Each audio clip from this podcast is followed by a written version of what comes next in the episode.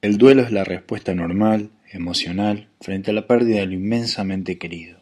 Cuando hablamos de duelo, nos referimos no solo a la muerte de un ser querido, sino a la pérdida. La pérdida está relacionada a algo en lo que tenías apego y que generaba un vínculo de seguridad y protección. La pareja es un vínculo de seguridad y protección, una mascota, el trabajo y por supuesto el vínculo de un ser querido.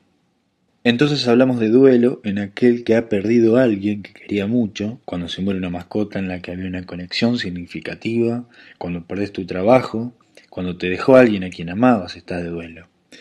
¿Y por qué todas estas cosas tan distintas se llaman duelo? Porque son dolorosos. ¿Y qué es lo que duele? Lo que duele es el contacto con la tristeza que viene asociada con la pérdida.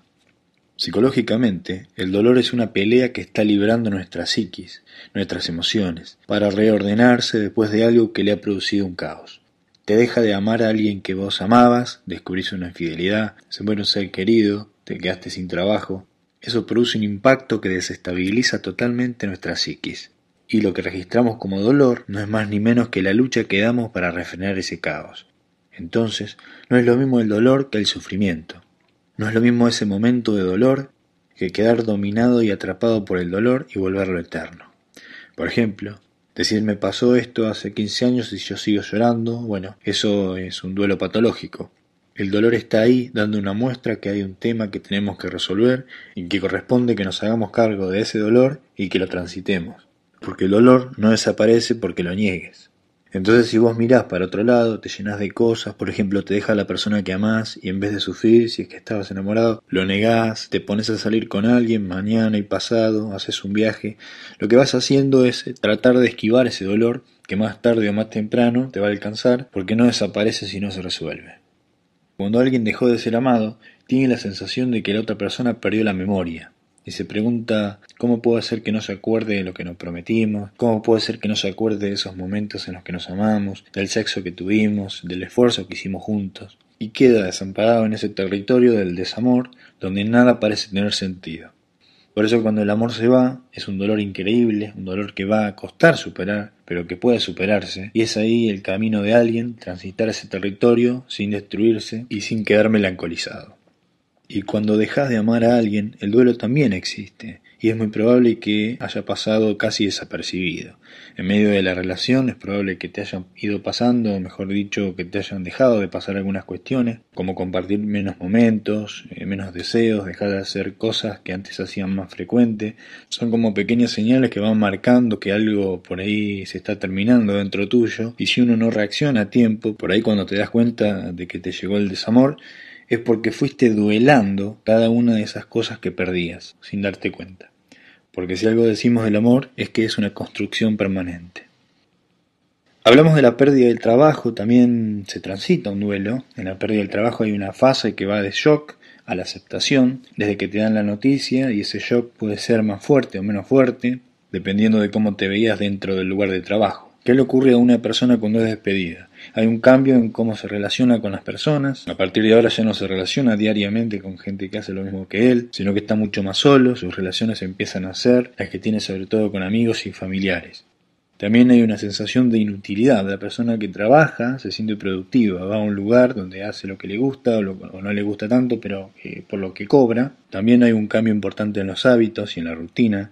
Hay un horario para levantarse, un horario que cumplir y cuando perdes el trabajo no solamente hay un duelo psicológico, sino también hay un duelo social. Hoy en día, con la crisis y el momento actual socioeconómico que estamos viviendo, aparece esa incertidumbre, además de todas las otras etapas, de cuándo me incorporaré otra vez o si conseguiré algo que valga la pena, con lo mal que están las cosas y ese tipo de pensamientos negativos. ¿Qué tenemos que hacer en esta etapa? Empezar a practicar más deporte, correr, caminar, lo que sea, porque empieza una etapa más sedentaria.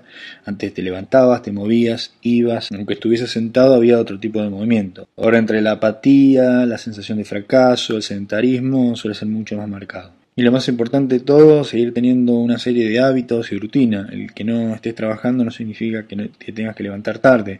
Incluso ver esta situación para cambiar cosas con las cuales antes no estuviste de acuerdo, que a la que nunca tenías oportunidad de hacer porque no tenías tiempo. Vamos a aprovechar este periodo como algo temporal, eso es importante, la etiqueta de temporal, y para involucrarte de una forma activa en tu red de contactos, de buscar, de mejorar el currículum, Te das un tiempo, pero que ese tiempo tiene que tener una fecha límite. A partir de ese día empieza mi búsqueda activa de trabajo. Cada vez que cambiamos algo, perdemos algo. Y todo duelo es un proceso que tiene determinadas etapas. Vamos a ver brevemente cada una de las etapas para ver si te sirve para entender en qué etapa estamos o conocer lo que hemos pasado si en algún momento estuvimos en un proceso de duelo. La primera etapa del duelo es la denominada etapa de la negación. En esta etapa, nuestra mente, al enfrentarse a algo que es muy doloroso, como forma de protección, lo aleja y negamos el evento o negamos el dolor que el evento nos trae. Cuando esta etapa no funcionó porque el evento se presenta inevitablemente y la realidad se hace evidente, empieza la segunda etapa que es la etapa de la negociación, donde entramos a negociar o con la realidad o con el dolor, para ver si encontramos que de alguna manera nos duela menos.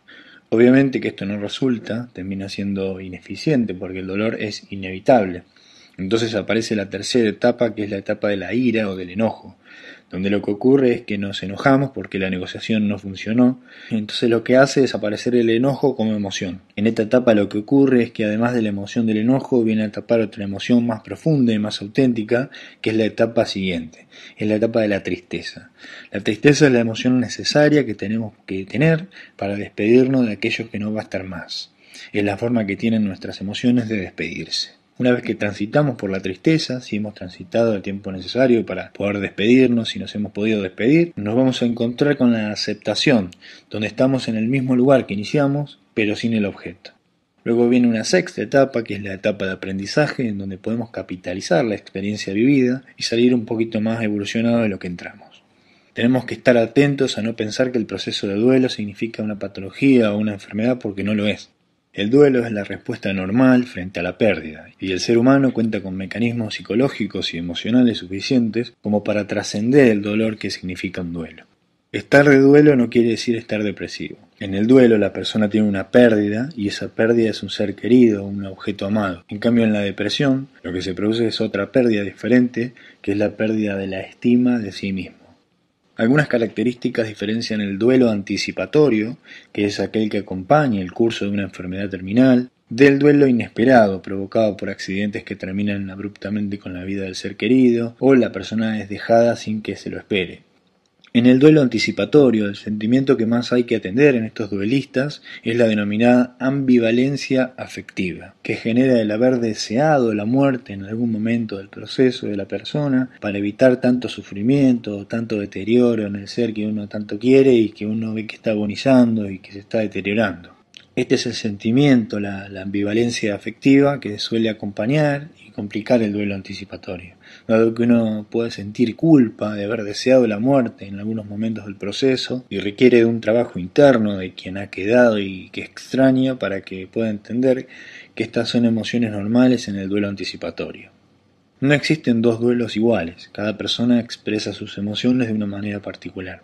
Dentro del mismo grupo familiar y frente al mismo hecho, suelen existir diferencias en la manifestación de la tristeza, esto es motivo de reproches en el ámbito familiar. Lo mejor en estos casos es aceptar la libertad de cada uno para que pueda vivir su propio duelo.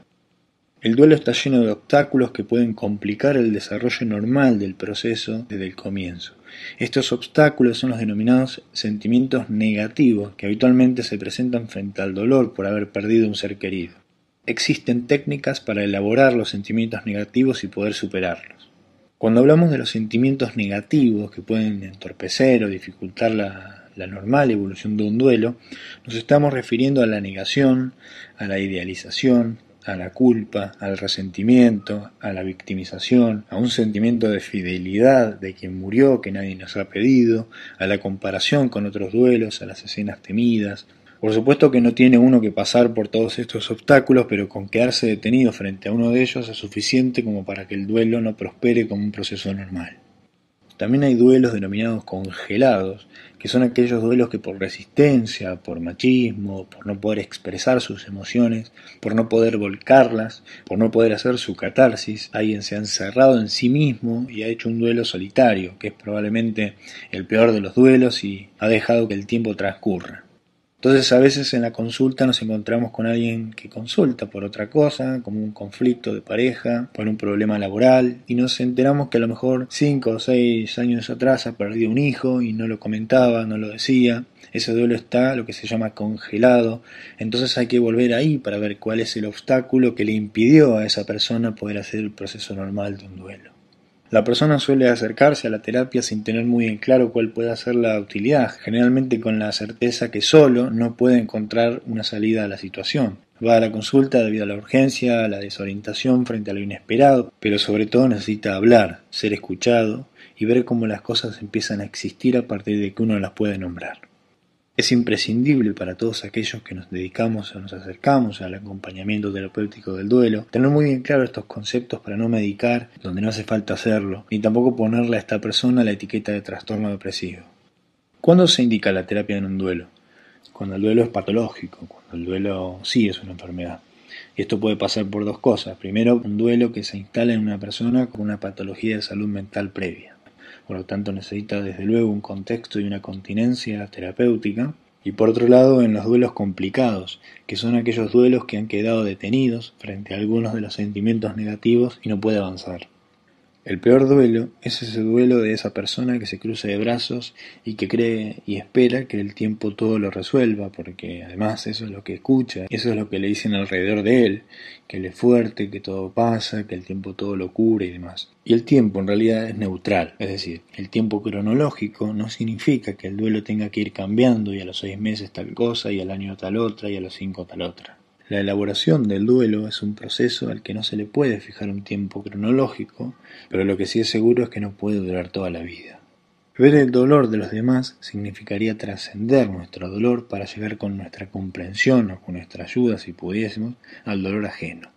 Eso sería lo que se llama la trascendencia del dolor pero no se puede hacer si previamente no hacemos el egocidio, es decir, dejar de lado la creencia que el único dolor es el de uno mismo. Estos conceptos como trascendencia del dolor y egocidio son claves para que un duelo llegue a un punto de inflexión, para que pueda entrar a una etapa reparatoria y que no quede atascado en las primeras emociones. ¿Qué significa una etapa reparatoria en el duelo? Significa no olvidar, significa no negar, significa convivir con el recuerdo cariñoso y permanente de quien hoy no está y con nuestro propio proyecto de vida. Eso sería el desapego, porque el apego significaría quedar detenido y sometido por el pasado. Los grupos de autoayuda para pérdidas significativas o pérdidas de hijos son los mejores lugares como para empezar a realizar el egocidio, porque es el mejor lugar para empezar a perder el protagonismo, es decir, si estoy en una reunión social donde hay 20 personas y el único que perdió un hijo soy yo, el protagonismo es mío. Pero si yo concurro a un grupo de autoayuda y resulta que todos hemos perdido hijos, inmediatamente yo siento que no soy el protagonista. Inmediatamente se genera un lenguaje común, se genera una comprensión que es la que existe en aquellas personas que han atravesado experiencias similares y además una compañía, que eso también es muy importante para producir lo que se denomina una dulcificación de la tristeza. El grupo de autoayuda es un excelente lugar para que cada cual pueda encontrar su respuesta individual. El duelo es un sentimiento inevitable que acompaña del por vida, no un sufrimiento permanente. El sufrir pasa, el haber sufrido no. Y ese haber sufrido vuelve distintas a las personas. Para encaminar un duelo hacia la superación, se debe empezar por aceptar la realidad y no quedar detenido en el pasado. No hay que olvidar sin intentar que el recuerdo conviva con el proyecto de vida. Unir el recuerdo del ausente con el proyecto de continuar el camino es la imprescindible y más saludable decisión. Pero el dolor en sí mismo es la prueba más firme de que estamos viviendo y peleando. Muchas gracias.